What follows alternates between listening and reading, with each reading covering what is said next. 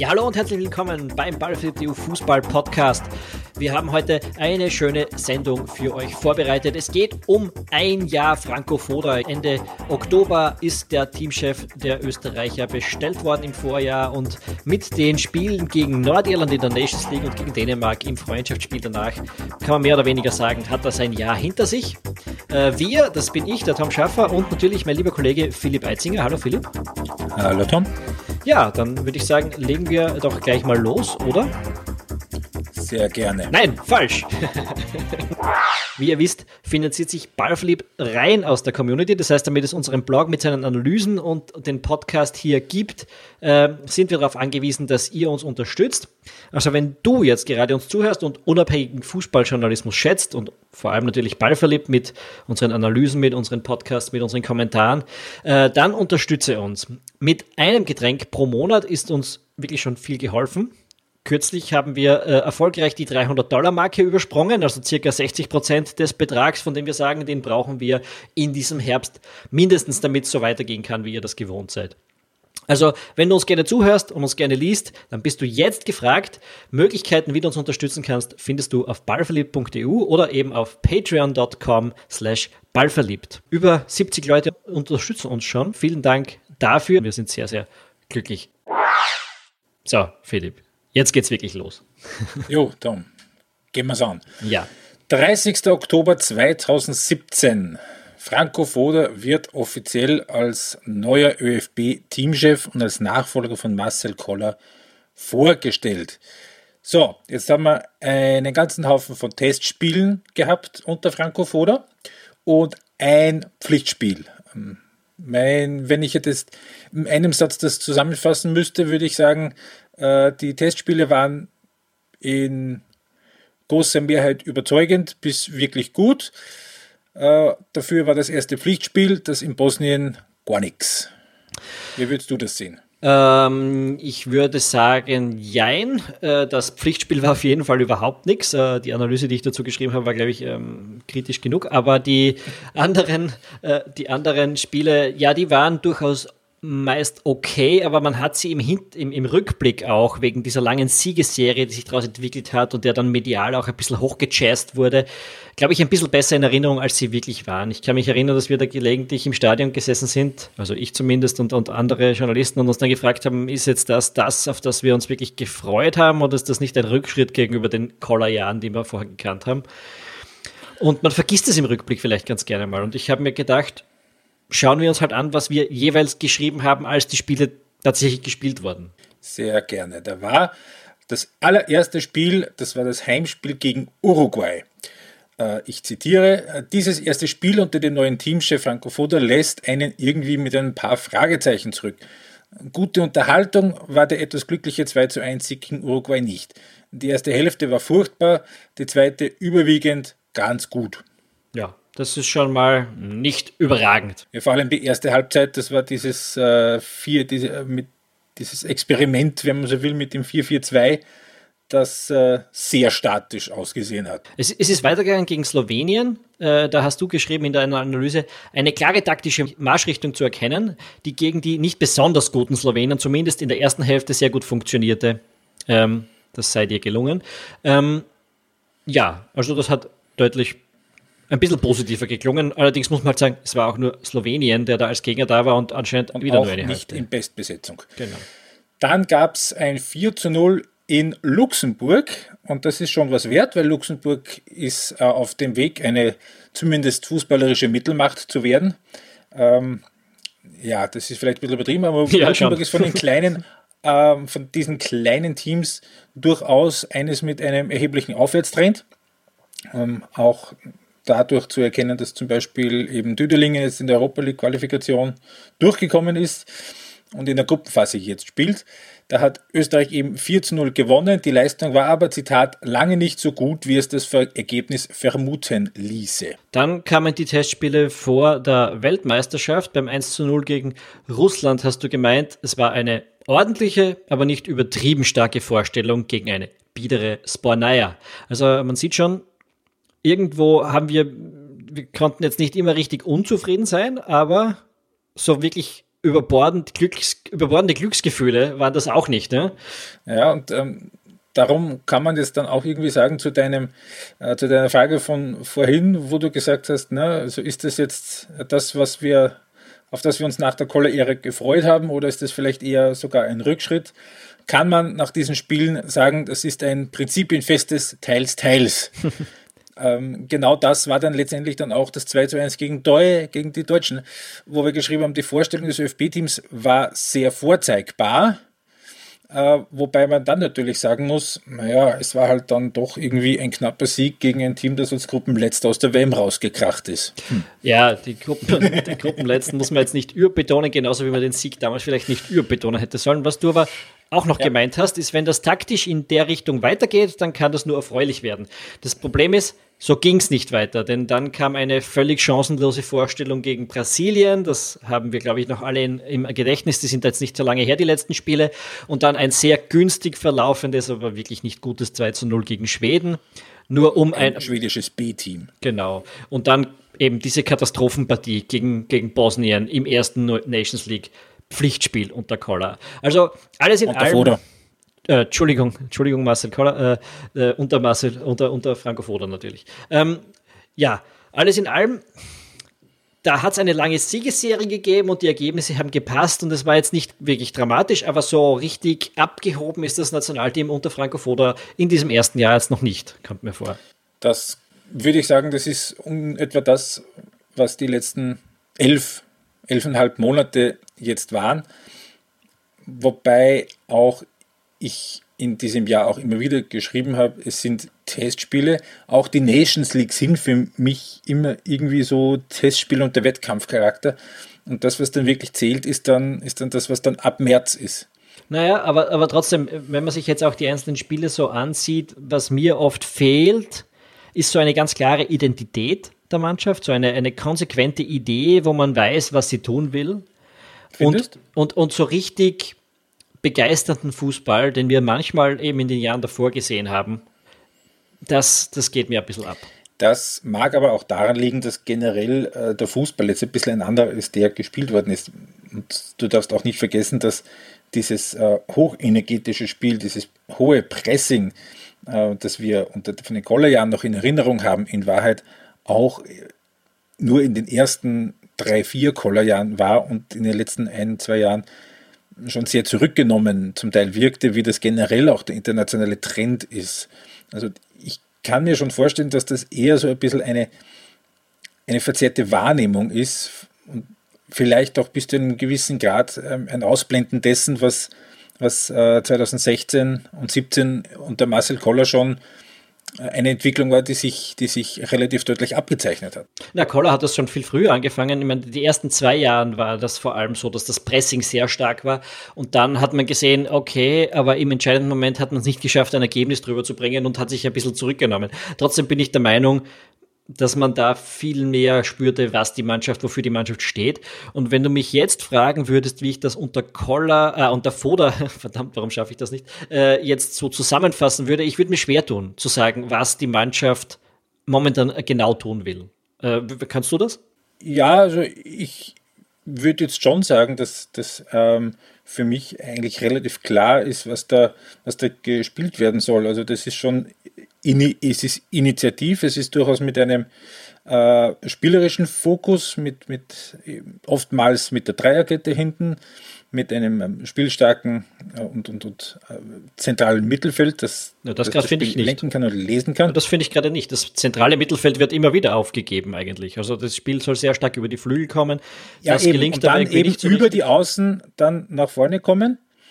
Also mit, also aus dem Zentrum raus die, die Pässe dann nach vorne auf die Außenstürmer, be, be, beziehungsweise dann äh, von dort dann ins Zentrum zu Anautovic. Es ist auf jeden Fall grundsätzlich in, initiativ, wenn man jetzt das Spiel gegen Brasilien da ein bisschen ausnimmt. Also, da, also es ist äh, tendenziell Ballbesitz orientiert. Also es ist schon so, dass die Mannschaft den Ball haben will äh, und was damit tun möchte. Das, was auch genau das ist, was ja in den letzten, in den letzten paar Kollerjahren so ein bisschen äh, das Manko war, dass man das eigene Spiel in den Jahren davor eher auf Balleroberung äh, ausgelegt hat und dann so ein bisschen die Probleme hatte, als die anderen Mannschaften draufgekommen sind, wie sie dagegen spielen müssen. Hm, würde ich jetzt so nicht ganz unterschreiben, aber äh, sagen wir es ist so, ja. Aber die, die, die Geschichte ist, wenn es hart auf hart gekommen ist, dann hat das für das jetzige Team nicht gegolten. Also gegen Brasilien Ballbesitz gegen Deutschland, Ballbesitz, okay, jetzt kann man sagen, die sind halt wirklich übermächtige nee. Gegner, aber, aber sonst hat man halt nur gegen Slowenien gespielt und gegen Luxemburg und so und dort ist Gegen es, Schweden und Bosnien. Ja, Schweden B und gegen Bosnien ohne Idee. Also, wo ist da das äh, geplante Ball, Ballbesitzspiel? Das werden wir wahrscheinlich gegen Nordirland wieder sehen. Genau, das wollte ich jetzt gerade sagen. Jetzt kommt es nämlich wirklich drauf an. Äh, man muss den Ball jetzt dann gegen diese Mannschaft äh, führen können und äh, viele Weil Schwächen. Sie selber einfach nicht haben wollen, ja, die Nordiren. Viele Schwächen werden jetzt wieder auf die Probe gestellt werden. Ja, äh, das, ist, das ist de definitiv so. Und genau das ist das, was dieses Spiel jetzt gerade gegen Nordirland auch, würde ich schon sagen, so ein bisschen zu einem, zu, zu einem richtungsweisenden zu einer richtungsweisenden Veranstaltung macht, weil, weil da jetzt dann schon, das ist jetzt, man hat jetzt die erste echte Enttäuschung hinter sich und in diesem Spiel gegen Nordirland wird jetzt wirklich auf die Probe gestellt werden, wie fit das Spiel, das man selbst sich vorstellt und das einem bis zu einem gewissen Grad auch den Nordiren aufdrängen werden, äh, wie kreativ man darin sein kann, so ein Spiel dann erfolgreich zu gestalten. Wobei ich ja finde, dass die Ausgangsposition kaum schlechter sein könnte. Äh, man spielt jetzt quasi zu Hause gegen Nordirland, ein sehr defensives, kompaktes Team. Wir werden darüber kurz noch reden später. Äh, aber man hat personell Schwierigkeiten. Baumgartlinger ist schon äh, länger verletzt. Jetzt ist auch noch Alaba dazugekommen, Grilic dazugekommen, Gregoritsch dazugekommen. Lauter Spieler, die vor allem Grilic und Alaba äh, eigentlich immer gespielt haben. Das Team ist schon personell stark geschwächt jetzt. Vorher möchte ich noch was Aktuelles ansprechen, was eher der allgemeinen Natur geschuldet ist und jetzt nicht so sehr damit zu tun hat, ob es jetzt gegen Nordirland geht, gegen Dänemark oder gegen sonst wen.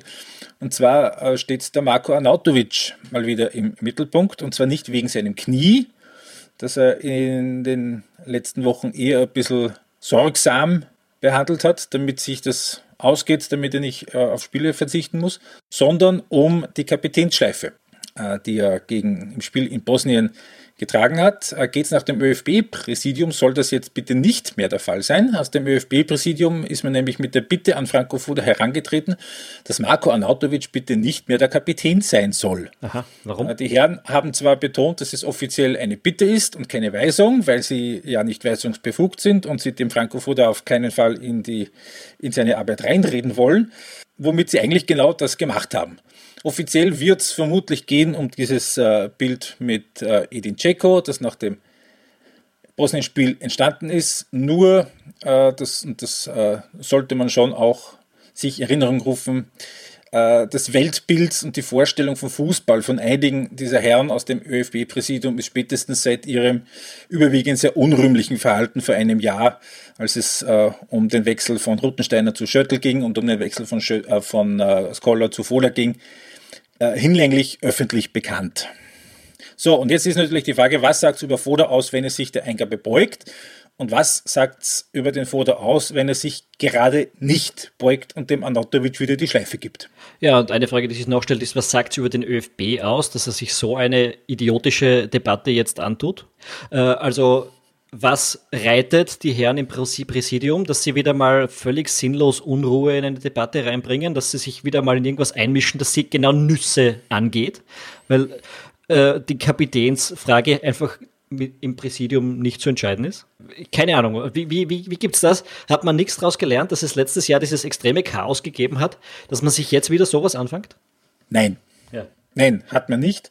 Ähm, es ist ganz offensichtlich so. Ähm, es gibt gewisse Leute im Präsidium, die da auch in der öffentlichen Wahrnehmung äh, relativ beratungsresistent sind, die das auch nicht nur nicht erst einmal unter Beweis gestellt haben. Es gibt auch den ein oder anderen Herrn in dem Präsidium, der ähm, sich selbst sehr gerne in der öffentlichen Diskussion sieht ich möchte jetzt nicht das Wort geltungsbedürftig sagen, aber es geht schon ein bisschen in, in, in diese Richtung.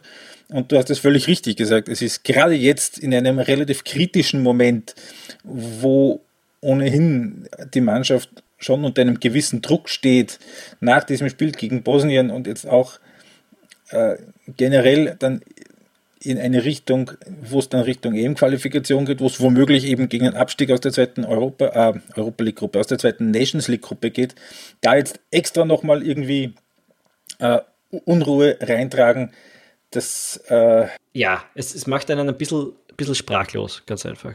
Und, und, und noch dazu richtet sich gegen den einzigen fitten Spieler, Stimmt. der momentan wirklich in Topform ist, den man damit der vor die Füße Unterschied kackt. machen kann. Ja, also der es den einfach, Unterschied in so einem Spiel machen kann. Ja, komm ein bisschen zum Personellen, um das ein bisschen ja. aufzupflücken vielleicht, ja? Äh, sehr gerne. Also, es ist kein Baumgartlinger dabei. Der hat einen Innenbandriss. Comeback ist wahrscheinlich in zwei, drei Wochen.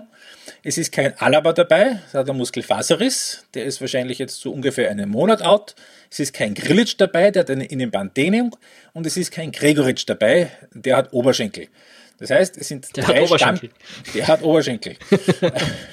Irgendwas im Oberschenkel. Genau. Äh, es sind also drei Stammkräfte und eine ernsthafte Alternative out. Das heißt, es wird eine komplette Umgestaltung des Mittelfelds kommen. Mhm. So, das Einser Mittelfeldzentrum Baumgartlinger Krilic ist jetzt also nicht dabei. Zentrale Mittelfeldspieler, die jetzt im Kader sind, Schul, Ilsanker, Schlager, Hirländer. Im Zweifel könnten auch Schöpf und Schaubte spielen, aber die sind wahrscheinlich anderswo, wenn sie spielen, besser aufgehoben. Und wenn man ganz so. hart ist, noch der Leimer, der, der danach nominiert worden ist. Ne? Der danach nominiert worden ist, der aber in Leipzig tendenziell eher als Rechtsverteidiger aufläuft. Genau. So, und jetzt ist natürlich die Frage, äh, was ist gegen Nordirland die ideale Besetzung, wenn man berücksichtigt, was das äh, welche Spielweise der Gegner an den Tag legt und welche mögliche eigene Marschrichtung Österreich an den Tag legen wird. Ja, da müssten wir jetzt vielleicht das vorziehen, was wir erst ein bisschen später besprechen wollen, nämlich wie Nordirland eigentlich spielt. Was weiß man über Nordirland? Ne? Das ist ein Team, gecoacht von Michael O'Neill seit fast sieben Jahren. Sehr ähnlich wie Österreich war man 2016 bei der Euro dabei, aber nicht mehr bei der WM 2018. Man hat es deshalb vielleicht ein bisschen besser in Erinnerung als Team, als es heute wirklich ist, weil es 2016 wirklich fürs Achtelfinale gereicht hat, nämlich mit einem Sieg in der Gruppe gegen die Ukraine. Ähm, aber seitdem, naja, nicht mehr wirklich die herausragenden Leistungen. Äh, es gab noch einen Sieg gegen Tschechien und gegen Norwegen in den Quali-Spielen, aber man hat sich schlussendlich nicht für die WM qualifiziert. qualifiziert weil man, man hat im Playoff den Schweizern sehr, sehr zäh gemacht. Man hat da, ist dann erst rausgefallen durch einen eher fragwürdigen Elfmeter, wobei man schon auch dazu sagen muss, äh, sehr viel eigene Chancen hatten die Nordiren da nicht. Also die einzige realistische Möglichkeit, wie die da, so wie sie gespielt hätten, über die Schweiz drüber gekommen wären, wäre 0-0, 0-0 und Elfmeterschießen gewesen. Hat nicht ganz funktioniert. Was man, was man sonst weiß, ist, dass das Team relativ variantenreich spielen kann. Also es kann die Fünferkette im 5-3-2, es kann ein 4-3-3 sein, es kann ein 4-4-2 sein. Ganz spannend, gegen Israel hat es äh, im letzten Testspiel, also das Team von Andy Herzog, ein 3-0-Sieg, äh, einen 3-0-Sieg gegeben und da hat man mit 4-3-3 gespielt. Herzogs Team hat auch mit einer Dreierkette gespielt, wie man es jetzt auch von Österreich erwarten kann. Und zusätzlich auch gegen Bosnien im ersten Nations League-Spiel haben die Nordiren so gespielt. Also dieses 4-3-3 wird ziemlich genau das sein, mit dem man sich jetzt äh, auseinandersetzen muss. Ja, äh, zu diesem 3-0 gegen Israel sollte man aber auch dazu sagen, äh, sie haben da sehr profitiert davon, von einem eher indisponierten israelischen Torhüter, von schleißiger Abwehrarbeit beim Gegner und von einem abgefälschten Schuss nach einem Eckball beim 1 0. Ähm, mag womöglich besser aussehen, als es war, aber äh, fix ist auch, das ist eine rein von der Spielweise her sehr körperbetonte, sehr, sehr robuste Mannschaft und die Erfahrung der letzten Jahre hat dann auch irgendwo gezeigt, das sind genau die Mannschaften, die Österreich genau nicht liegen. Mhm. Die grundsätzliche Spielanlage, wir haben es vorher schon angesprochen, ist eher defensiv, vor allem auswärts. Ähm, also das ist, es ist zu erwarten, dass da ein tiefstehender Gegner kommt, der Österreich viel vom Ball lässt es wird wahrscheinlich ein bisschen eine Steineklopfenpartie werden fürs ja. ÖFB-Team. Äh, die vorderen zwei Reihen äh, verschieben eher ein bisschen im Block und versuchen unter die Passwege zum Zustellen. Hinten wird teilweise mit Manndeckung gearbeitet, aber auch nicht extrem und auch nicht durchgängig. Man muss aber auch sagen, äh, in dem Heimspiel gegen Bosnien sind sie sehr dominant aufgetreten daheim. Das stimmt, ja. Also die Partie ist vielleicht sogar die eine große Ausnahme seit der Euro-Qualifikation 2016, wo man sagen kann, was war interessant.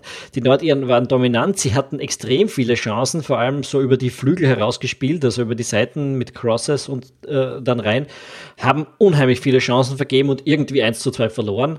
Äh, das war nicht wirklich ein leistungsgerechtes Ergebnis, also äh, nicht ungefährlich vielleicht. Und, und ja, dass sie andererseits hinten so eine Verteidigung haben, die unheimlich selten was wirklich Dummes tut und sich dort wirklich aufs Notwendigste beschränkt, also im Notfall den Ball auch rausknallt, macht mir auch ein bisschen Sorgen, wenn man sich anschaut, erstens einmal das österreichische Personal, das momentan zur Verfügung stellt und zweitens, wie Österreich in den letzten Monaten aufgetreten ist, nämlich nicht wahnsinnig kreativ ja, in, solchen, in solchen Situationen. Genau. Und jetzt, wo wir das äh, kurz besprochen haben, jetzt können wir wieder zurückgehen zum österreichischen Team und äh, zur Idealbesetzung im Mittelfeldzentrum. So, ich äh, sag's nochmal: Schul, Ilsanker, Schlager, Hirländer, eventuell Leimer. Punkt 1, was für ein System wird es geben? Also meine Vermutung ist ja, dass es wieder Richtung Dreierkette geht. Äh, und zwar warum glaube ich das? Wegen der Kaderzusammenstellung. Es gibt sechs Innenverteidiger im Kader, mhm. an Dragovic, Hinteregger, Brödel, Wöber, Wimmer und Trauner. Sechs Innenverteidiger brauchst nicht in zwei Spielen, wenn du nur mit zwei Innenverteidigern spielen möchtest. Darum bin ich mir relativ sicher, dass es wieder die Variante hinten mit drei wird. Ja, ich gehe auch ein bisschen davon aus, auch deshalb nämlich, weil, weil ich glaube, seit dem Slowenien-Spiel nichts anderes mehr ausprobiert worden ist. Also das ist jetzt auch schon ja, schon wieder acht, neun Monate her.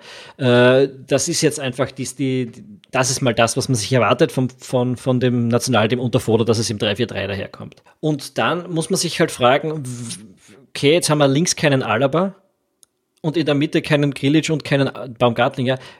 Wer kann da noch irgendwie kreativen Input geben? Ja. Und, und Puh, das ist relativ schwierig, wenn man sich die momentan übrig bleibenden defensiven Mittelfeldspieler anschaut. Schul, Ilzanker, Schlager, Hirländer, wer macht denn da wirklich von tief heraus das Spiel? Das, das ist genau das Thema, weil der Xaver Schlager ist eher einer, den es brauchst für zum Ball gewinnen. Das ist so also richtig so das, ähm, das, Sal das Salzburg-Spiel. Äh, Ilsanker ist eher einer, der von der defensiven Seite her kommt, aber vielleicht jetzt, der, der könnte das, aber natürlich nicht so gut wie Baumgartlinger und das Krill und Krilic können. Äh, der Peter Schul ist eher einer, der von der offensiven Seite her kommt. Ähm, ich bin mir relativ sicher, dass der Peter Schul spielen wird, aber ich bin mir aber nicht ganz sicher, ob es wirklich einen, einen quasi Arbeiter, einen Ballgewinner neben ihm im Zentrum wirklich brauchen wird. Und das ist eben genau das Problem. Ich, wenn es ich entscheiden müsste, ich würde den Xaver Schlager in die Mitte geben, weil der kann zur Not beides. Aber es ist mit dem, mit dem Personal, das jetzt da ist, ist es nicht ganz leicht und es ist nicht ganz eindeutig. Hm, aber wenn man sich anschaut, wer hat bisher so in der Mitte gespielt, wenn eben nicht Grilic oder Baumgartlinger da waren, Schlager und Schul waren dann so die, ja. die ersten, die der äh, Foda immer rausgezuckt hat. Also ich mhm. gehe fast davon aus, dass es die sind, wobei, es gibt natürlich die Alternative.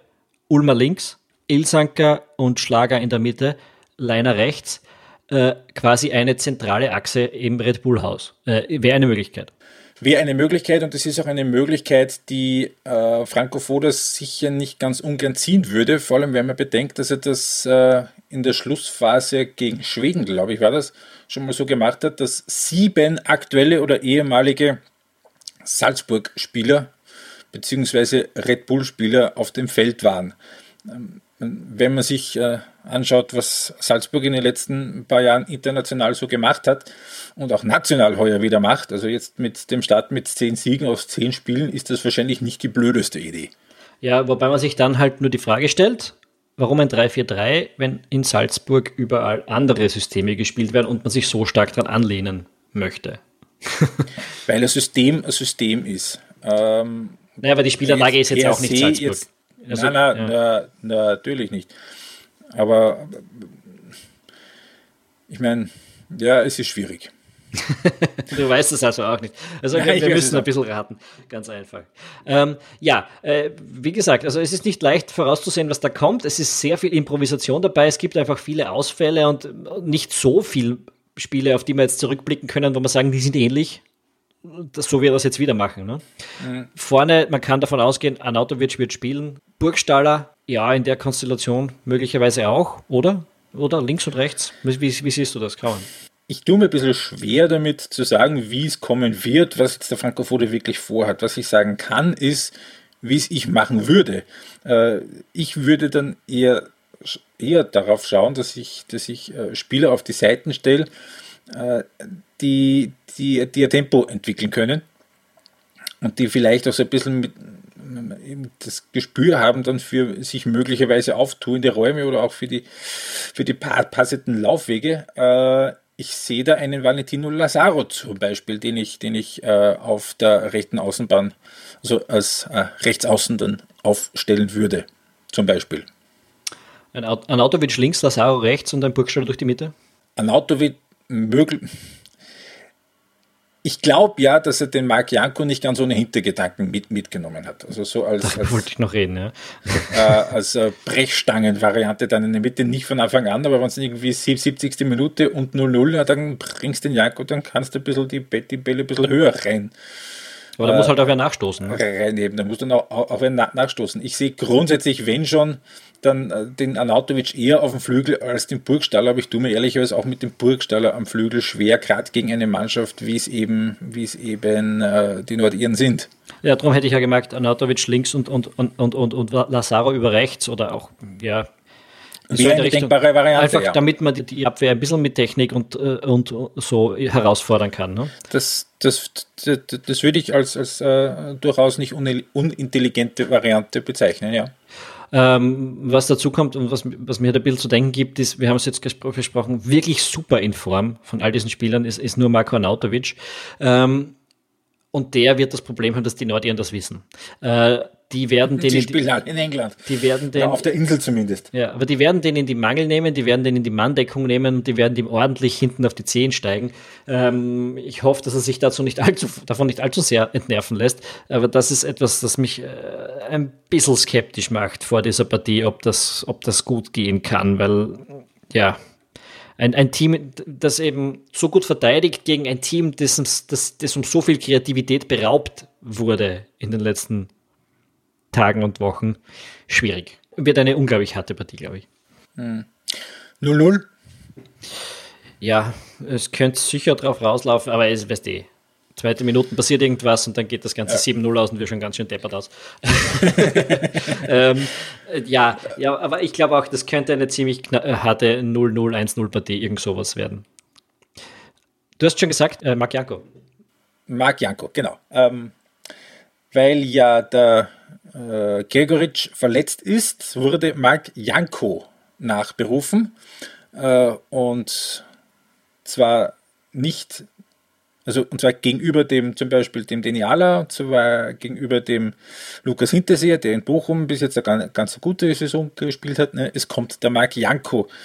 Äh, der hat zwar viel Erfahrung, ist 35 Jahre alt, aber er hat in dieser Saison äh, beim Schweizer Mittelständler Lugano vier Einsätze, die meisten Kurzeinsätze. Das längste, was er mal gespielt hat, war eine Halbzeit und hat zweimal durchgespielt unter Klassik äh, im Cup, also im Cup gegen unterklassige Gegner. Also sagen wir es jetzt mal so, äh, er kommt nicht in, mit der Gefahr zum ÖFB-Team, dass er überspielt wäre. Womit er auch nicht kommt, ist äh, mit Vorwissen über das, was Franco Foda von ihm will.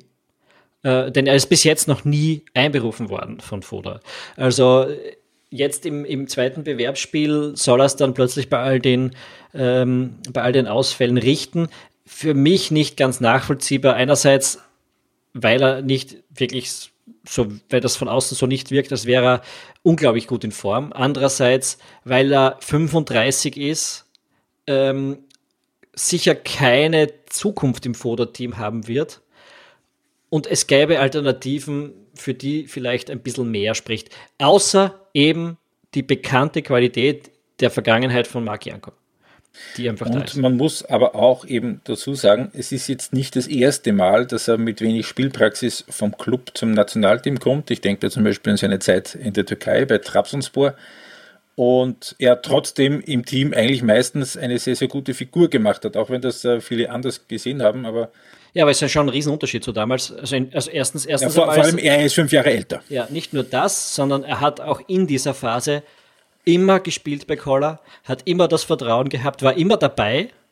Äh, und das ist jetzt einfach alles anders. Jetzt kommt er zu einem Team, das er eigentlich kaum noch kennt, in eine Formation, in ein System, das er noch nicht gespielt hat, aus einer Mannschaft, bei der er nicht spielt und mit einem Alter, das für einen Stürmer schon relativ hoch ist für mich keine besonders nachvollziehbare Leistung. Vielleicht äh, werde ich ja eines Besseren belehrt.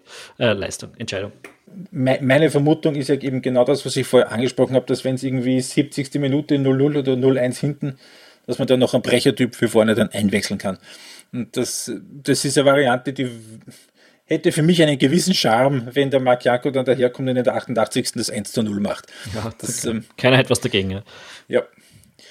Aber du hast ja schon gesagt, es wird wahrscheinlich, wahrscheinlich eher kein Feuerwerk, kein großer Augenschmaus. Es wird eher Fußballarbeit als Fußballglanz. Ja, ähm, ich werde mir das im Stadion anschauen.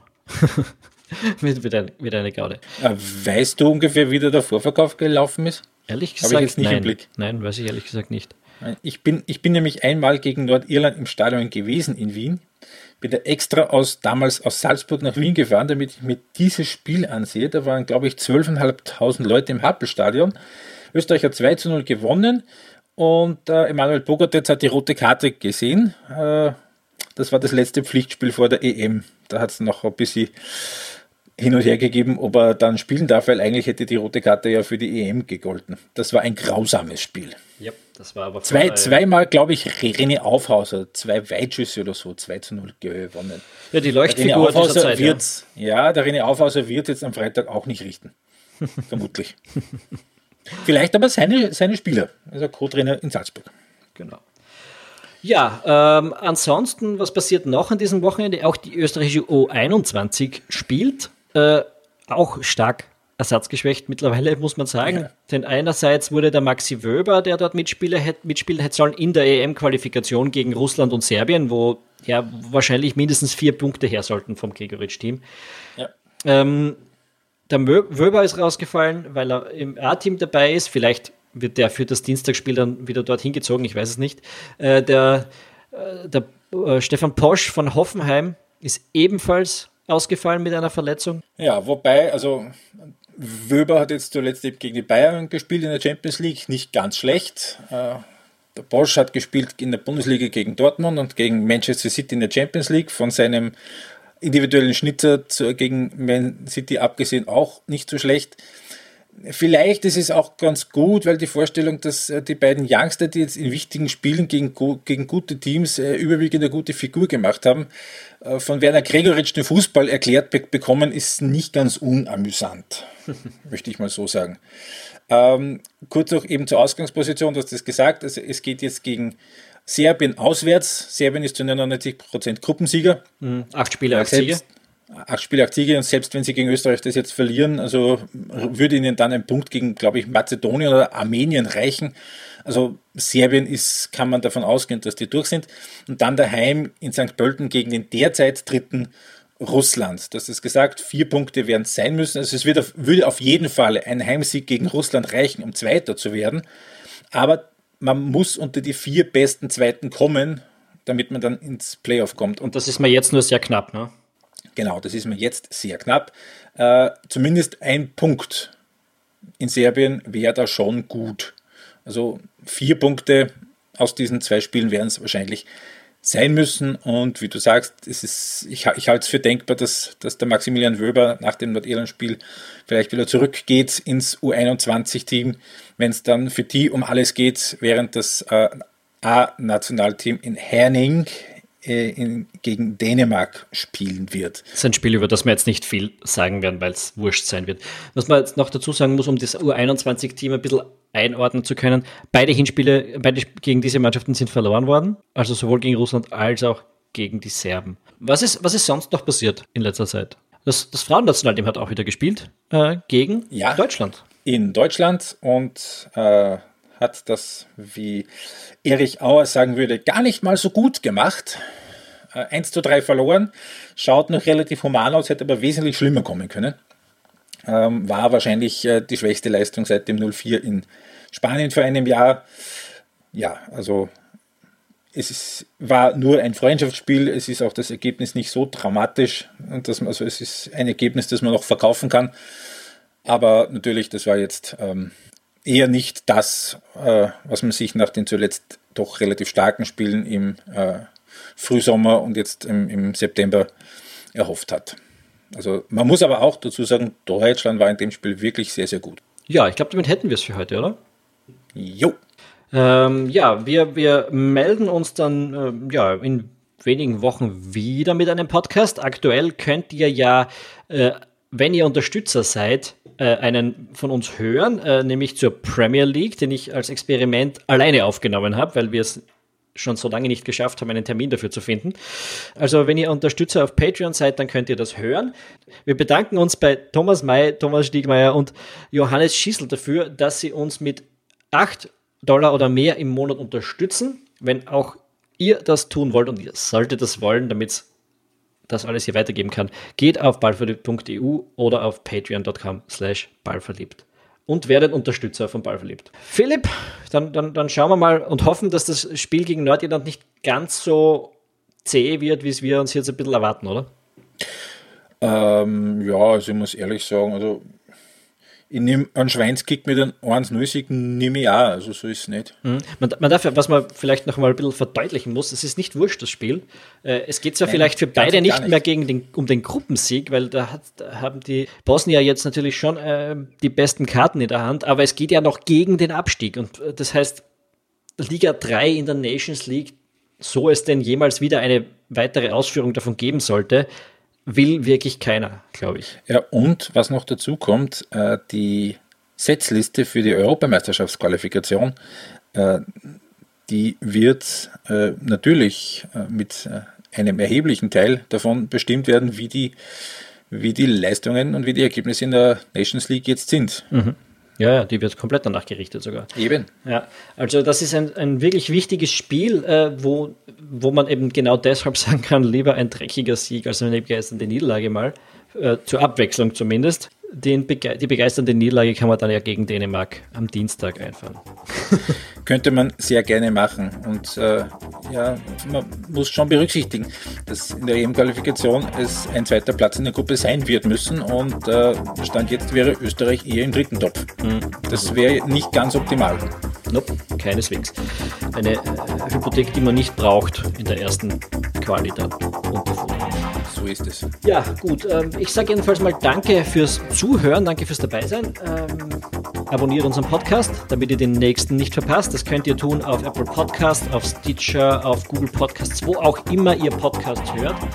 Ähm, und hinterlasst euch, wenn es euch gefallen hat, ein, uns eine gute Bewertung. Dann hilft es auch, dass andere Leute diesen Podcast finden. Jedenfalls bis zum nächsten Mal und ciao. Servus.